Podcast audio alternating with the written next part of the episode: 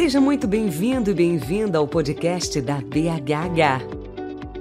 As novidades da hematologia, hemoterapia e terapia celular você ouve a seguir no nosso episódio do Hemoplay Podcast. Olá, eu sou José Francisco Marques, presidente da BHH, e hoje é dia 29 de outubro de 2022, o último dia do EMO 2022 aqui na cidade de São Paulo. E nós estamos aqui no Emo com esse, esse time maravilhoso aqui para mais um podcast. E, e esse podcast nós vamos falar sobre equidade, que foi uma iniciativa que foi pensada nesse ano aqui, mais ou menos na metade do ano, e a gente já tomou algumas iniciativas em relação a pôr em prática essa ideia maravilhosa que não deve nos assustar pelo tamanho, mas deve nos estimular pelo objetivo. Tá? Nós não podemos ter medo desse desafio que é enorme. Diversas ações e iniciativas foram feitas durante o EMO 2022. E uma delas foi uma sessão conjunta com a American Society of Hematology, onde nós recebemos a doutora Deidra, que falou sobre como está o projeto de equidade do ESH. E por incrível que pareça, tá, nós temos uma gama muito maior devido às dificuldades próprias do Brasil. Então, os desafios que a gente tem aqui se demonstram muito maiores, mas muito mais efetivos. Eu até brinquei com a doutora Deidra, né, que ela fala que lá eles lançaram equidade para tratar das minorias. Aqui não. A gente está lançando equidade para também tratar das maiorias, já que a grande parcela da população brasileira deve ser inserida em políticas de saúde, políticas de inclusão, políticas de, de, de, de integração e nós devemos dar a importância para muitas maiorias excluídas da sociedade do nosso país. Isso é um fator muito importante.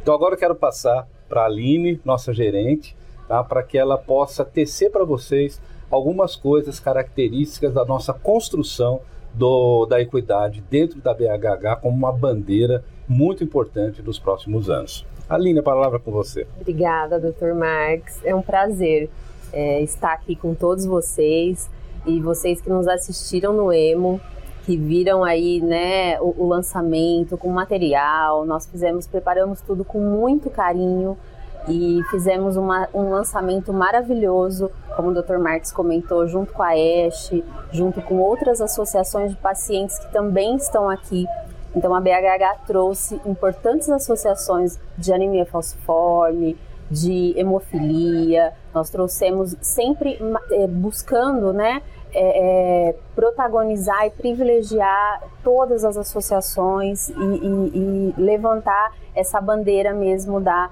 da equidade. Então é um prazer, acho que vocês puderam observar aqui no Congresso, né, é, tudo que a gente tem feito e daqui para frente vocês vão assistir webinars, vocês vão ver iniciativas da BHH no acesso, é, nos nossos programas, no nosso dia a dia, sempre buscando então trazer a equidade para o nosso dia a dia e para as nossas iniciativas.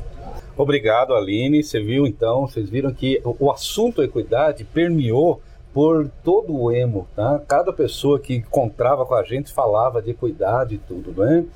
E o, o baseado no, no, numa iniciativa no, do meu querido entusiasta da equidade, que eu posso chamar assim, Danilo Gonçalves, nós fizemos uma, uma apresentação na Arena com jornalistas, tá? com o Roberto e com a Isabela Camargo, junto com o Dr. Renato Cunha, que é o nosso coordenador do Comitê de Equidade, que depois ele vai explicar direitinho. Você não sabe a encrenca que você entrou, mas eu sei que você gosta de desafios e encrencas.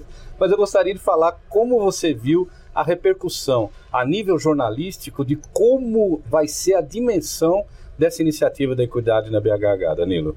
Obrigado, Dr. Marques, Aline, Dr. Renato.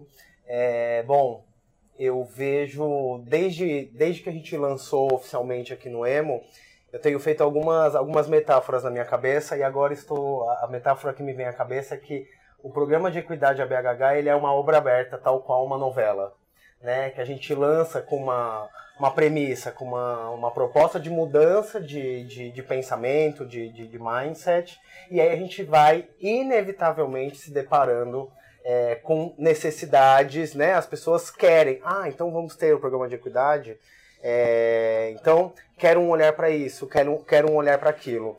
E eu acho que, midiaticamente falando, nós seremos a vanguarda de provocar é, a imprensa, os formadores de opinião e é, multiplicar essa mensagem, despertar esse olhar para tantas outras sociedades e para a população em geral e para os médicos, enfim.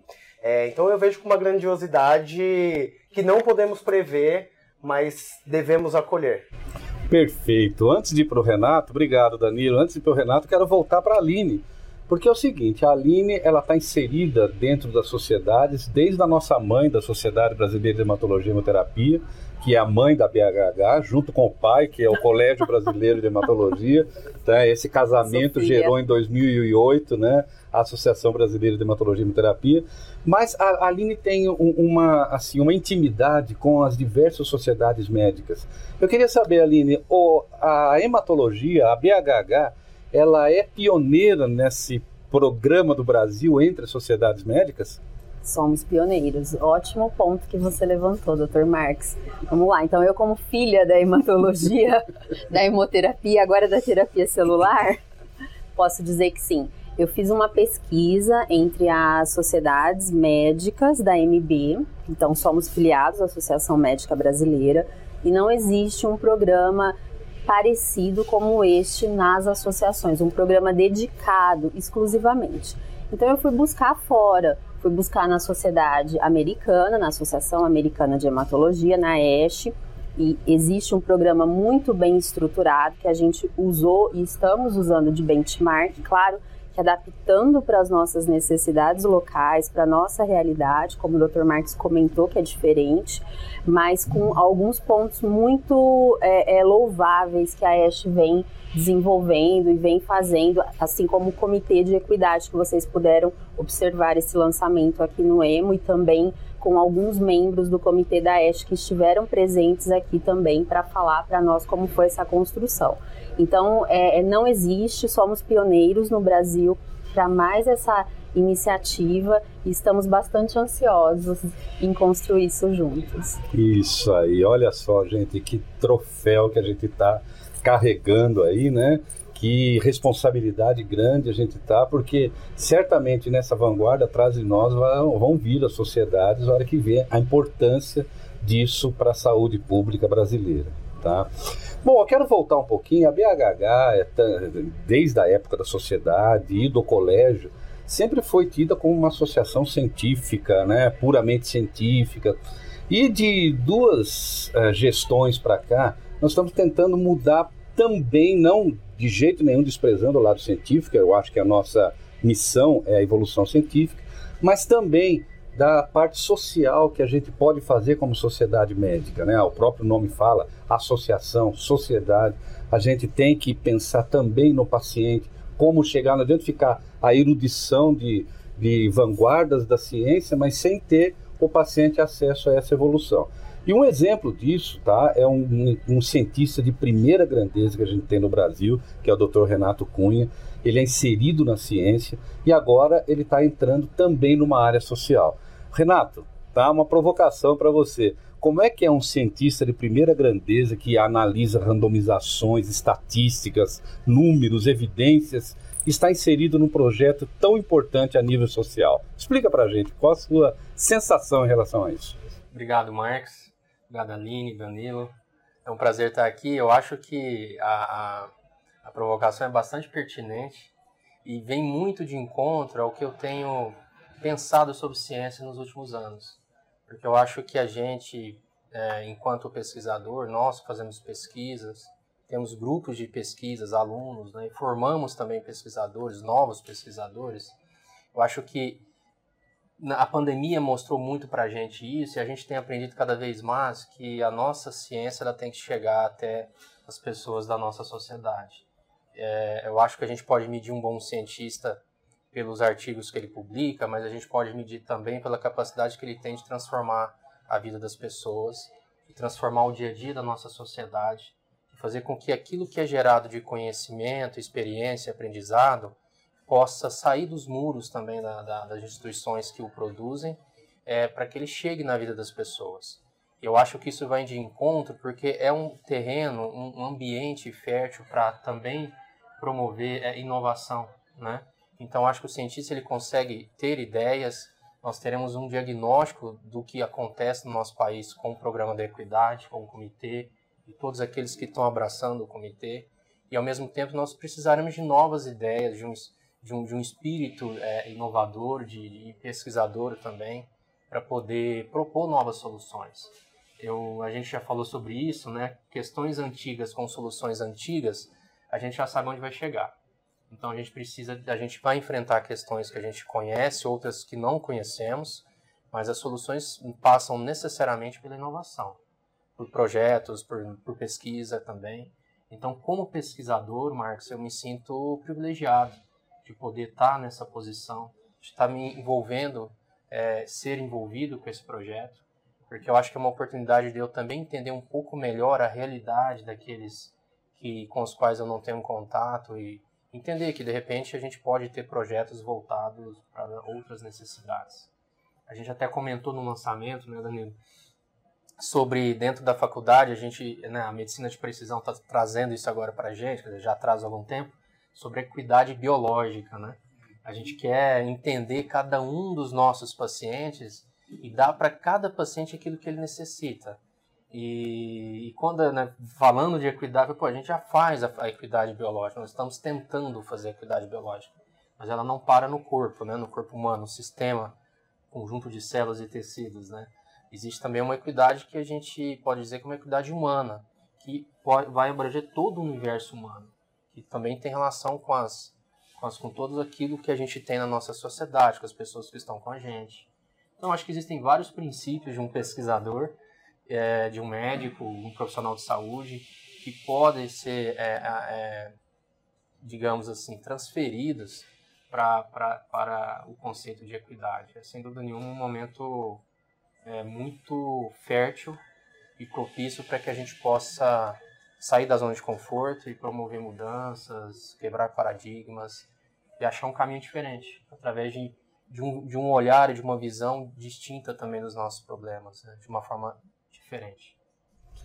Olha só que bacana. Vou traduzir mais ou menos o que, que o Renato falou. Não adianta um carro ter um motor super potente se não tem o pneu para rodar. Exatamente. Então é mais ou menos essa, esse recado que eu entendi, o resumo do que o, o, Renato falou. Espero que outros cientistas de ponta do Brasil também peguem essa causa da acessibilidade, da essencialidade, inspirem, né? de tratar exatamente, pensando também na viabilidade do sistema de saúde.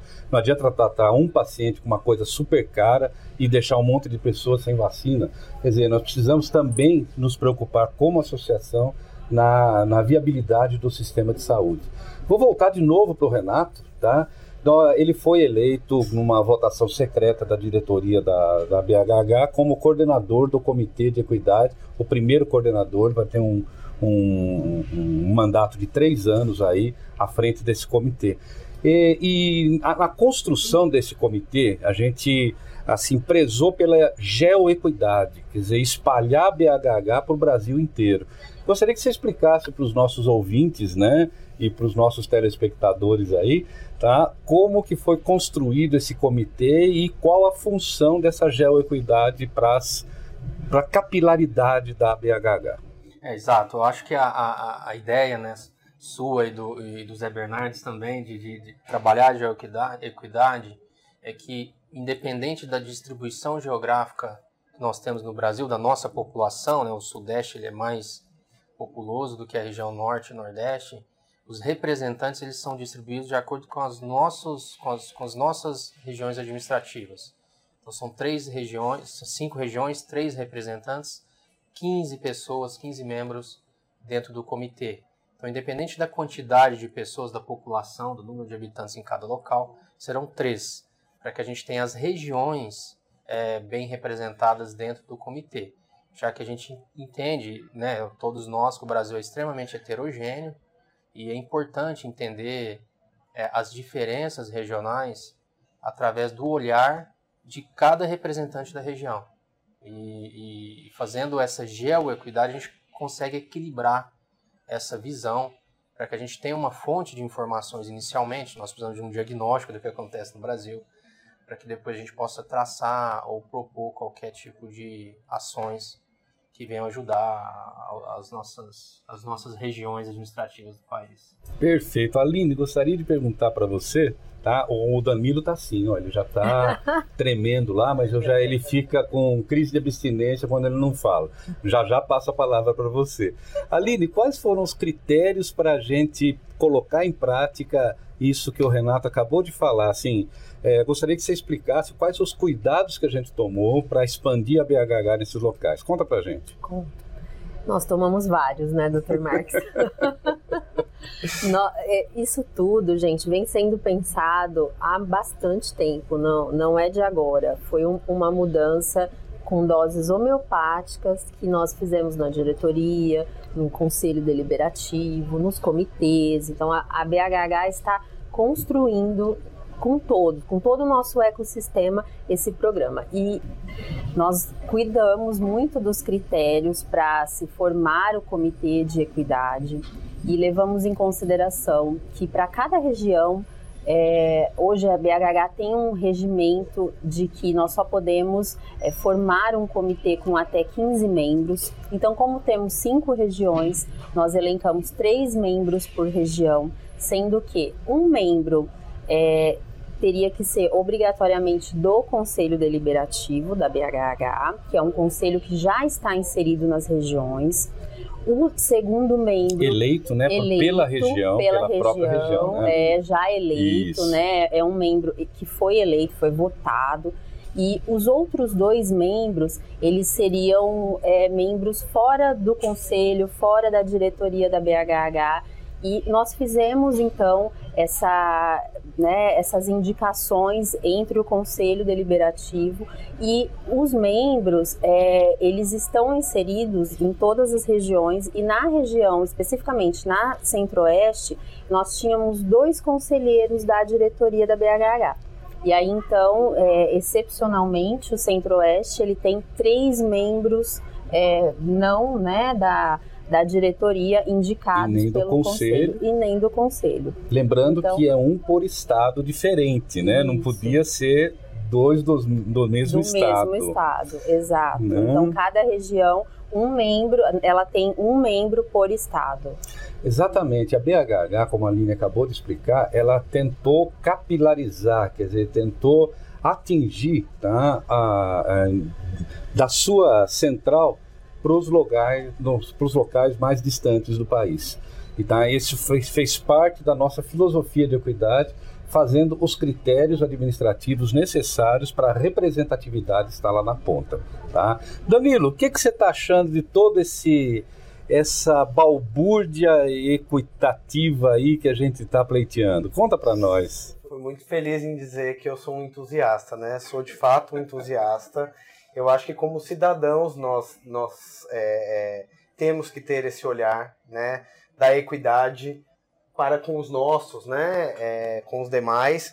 E aí quando eu estou no ambiente de trabalho e me é proposto um projeto né, em que vá olhar para as diferenças é, regionais entre as pessoas, de, de acesso, de renda, é, e, vá, e, e a gente vai buscar soluções para isso, é, isso é magnífico, isso é grandioso, né? A gente foge, foge não, amplia é, é, esse propósito, né? De ser uma sociedade de, de, de cunho meramente científico, ou não meramente, né? Mas de cunho somente científico e passa a é, é, impactar a vida das pessoas mesmo, né?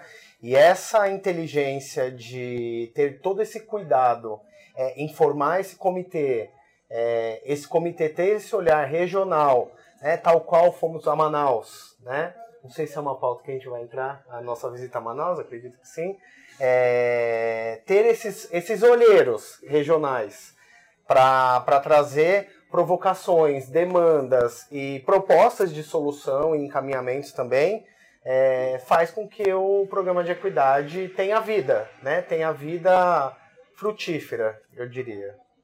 Que é isso. Eu sou um grande entusiasta. Perfeito. É, essa experiência que o Danilo falou de nós ter ido a Manaus, né? Eu, a Aline, o Danilo e o Roberto, tá? Foi, foi assim, é, acender uma chama dentro da gente, no sentido de a gente sair um pouquinho da nossa zona de conforto e ver o que acontece nas, nas regiões norte, por exemplo, e ver que as soluções deles lá às vezes não são pensadas aqui no sudeste. E às vezes a, cada, cada região tem um problema diferente, mas às vezes nós achamos que aqui no sudeste nós temos menos problema. Eu acho que não. Tem algumas soluções que vieram de Manaus para cá.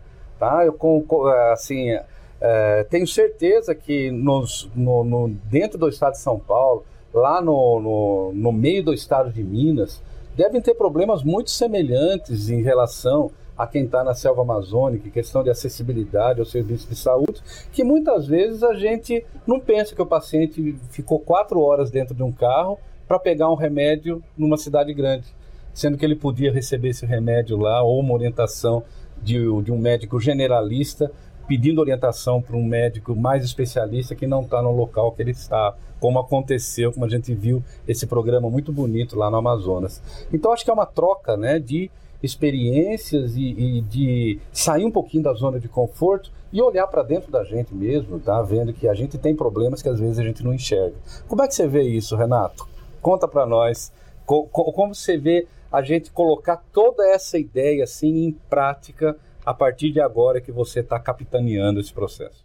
Eu acho genial, né? Eu acho que esse, essa, essa a proposta de essa, essa, trazer essa experiência regional, como você colocou, vocês foram até o Amazonas, né? E uma, um dos pontos que me chamou bastante atenção foi que quando nós fizemos as reuniões com, né, com os representantes da, da região, no caso do Sudeste, por exemplo, vários colegas ali estavam, né? E a gente pode entender que todos nós, em algum momento, tentamos resolver um problema de alguma forma, não, sozinhos. Sozinhos. É uma prescrição que não sai, é um exame que demora, é o remédio que não chega, é, é, é o paciente que não tem dinheiro para ir na consulta, ou é uma droga nova que foi lançada e a gente não tem a menor ideia como isso vai chegar até o nosso paciente, questões administrativas, enfim. Todos nós já fizemos um pouco de, de tentar dar algo mais para mudar uma rotina que ela é extremamente, que ela tende a ser muito negativa se a gente deixar que, o nossa, que a nossa atitude seja apenas o padrão, apenas o standard, né? Então eu vejo tudo isso, Marx, como uma oportunidade também, como você bem colocou, e nas reuniões, nas conversas foi muito claro para mim que todos têm alguma ideia de algum momento que eles solucionam um problema. Só que isso não foi comunicado. Aquela experiência foi guardada para si. Muitos de nós é, criamos situações de resolver problemas e a partir daí nós nos adaptamos a eles para que a coisa possa funcionar, que a gente possa trabalhar, mas essa experiência ficou com a gente. Essa experiência não foi compartilhada.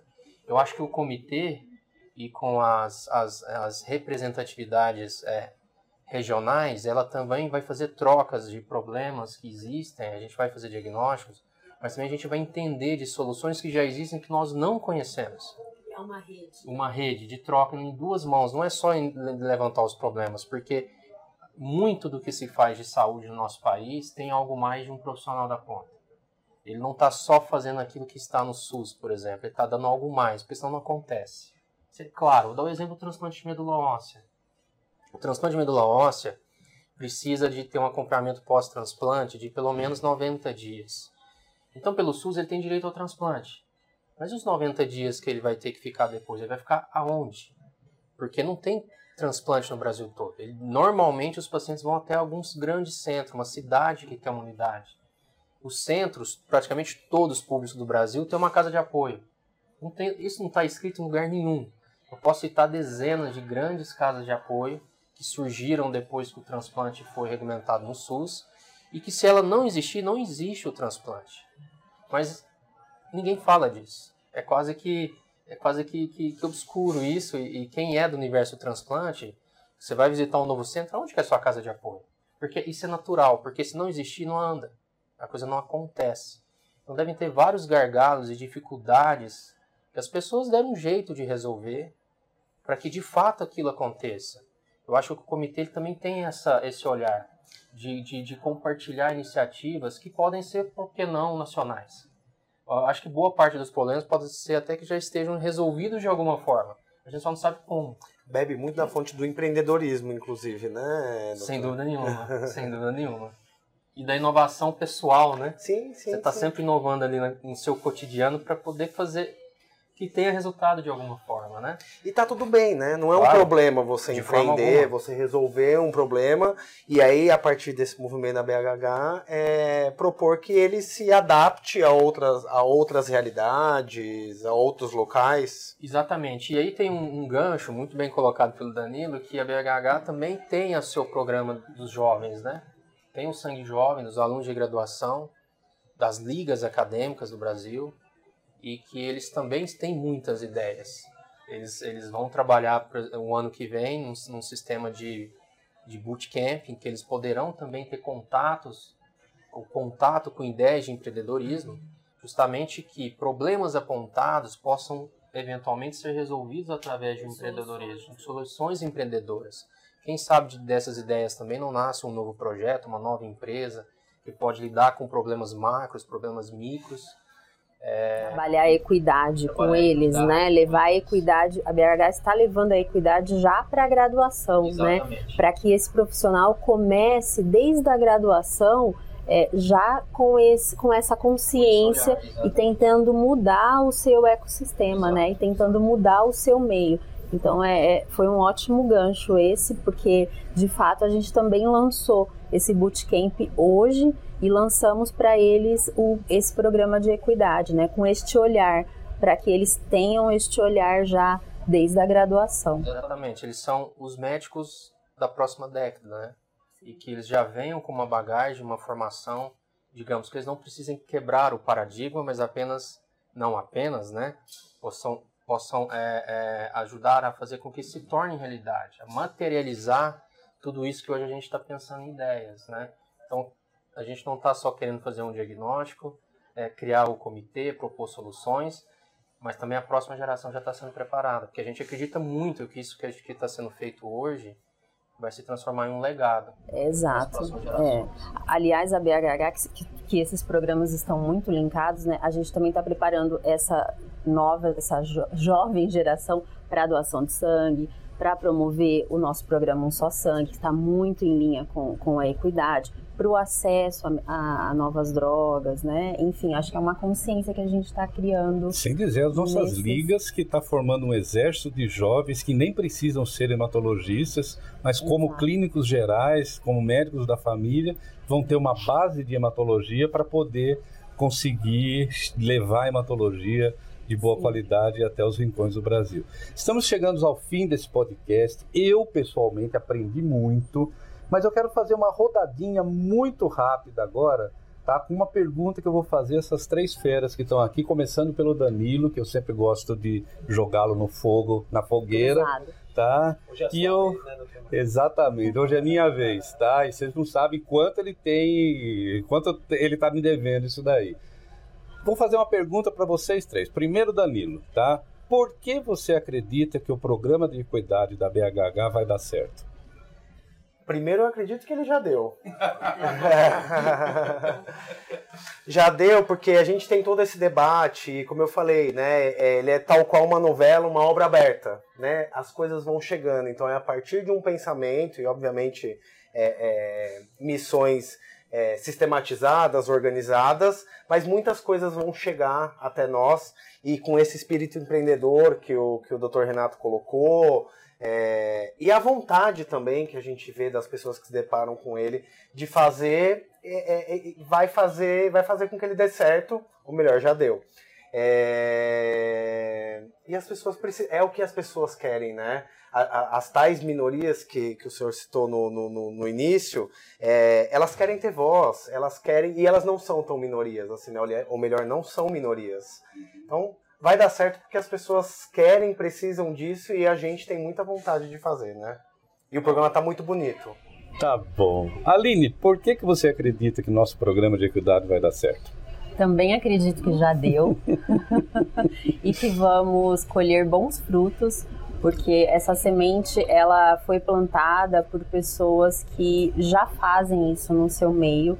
Acho que as pessoas que estão protagonizando este programa elas já trabalham a equidade. Talvez até sem ter essa consciência, né? Mas trabalham sim a, a, a equidade, não só a equidade, a diversidade, a inclusão, que eu acho que as três andam muito juntas e tenho certeza porque a, a BHH é uma associação que ela, quando ela lança algo, ela vai para valer, as pessoas que trabalham, compram, vestem a camisa, diretoria, comitês, associados e os parceiros. A gente já, já conseguiu parceiros para esse programa. Então, acho que o nosso ecossistema, a gente sabe trabalhar ele a favor. Agora temos a missão de como fazer. Perfeito, Aline. Para o Renato, eu vou mudar um pouquinho, só uma palavra. Você realmente acredita nesse nosso projeto de equidade? Sem dúvida nenhuma. Eu tenho toda a confiança, acho que o projeto já deu certo. E não só por aquilo que a BHH representa, pelas pessoas que fazem parte da BHH, pelas, pelas boas experiências e os bons resultados de outros projetos. Este, ele é de uma envergadura ainda maior, mas também pelo, pelo eu acho que pelo, pelo momento que a gente está vivendo de transformação, eu acho que por mais que a gente não fale mais disso, né, muito pouco, mas a pandemia trouxe uma, um aumento de sensibilidade das pessoas que é necessário mudar.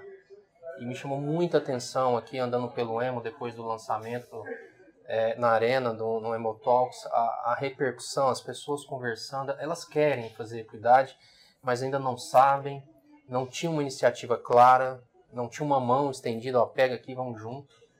É, é, então eu acho que o programa já deu certo. Eu, eu, não, eu, não, eu acredito 100%, inclusive palestrantes internacionais que aqui estiveram já já se inscreveram como sócio da BHH por causa do programa Equidade. Vieram falar, assim, pô, se sentiram, propósito. encontraram um propósito, né? não é simplesmente um projeto, existe um propósito. Faz, faz sentido falar de equidade. E eu acho que as pessoas querem falar de equidade. E, e à medida que a gente fala disso e fala disso de uma forma muito natural, a gente começa a praticar a equidade também, né? Eu acho que as palavras e os pensamentos têm o poder de, de se materializarem. Por mais que a gente ache que isso possa ser algo mágico, e é mágico mesmo, isso acontece, né? Porque em algum momento isso toma corpo. Eu acho que essa organização, Marcos, é, traz uma forma de execução para todas essas ideias. E realmente eu fiquei muito impactado com as pessoas falando de equidade e, e querendo saber do programa. É, é, realmente impressionante. Então eu acredito 100% nesse programa. Me sinto privilegiado de fazer parte disso, honrado por ter sido escolhido como coordenador, mas claro que tem que ter também um coordenador, mas não é assim, a gente sabe que é um trabalho de todos, né? E se não for de todos, não vai dar certo.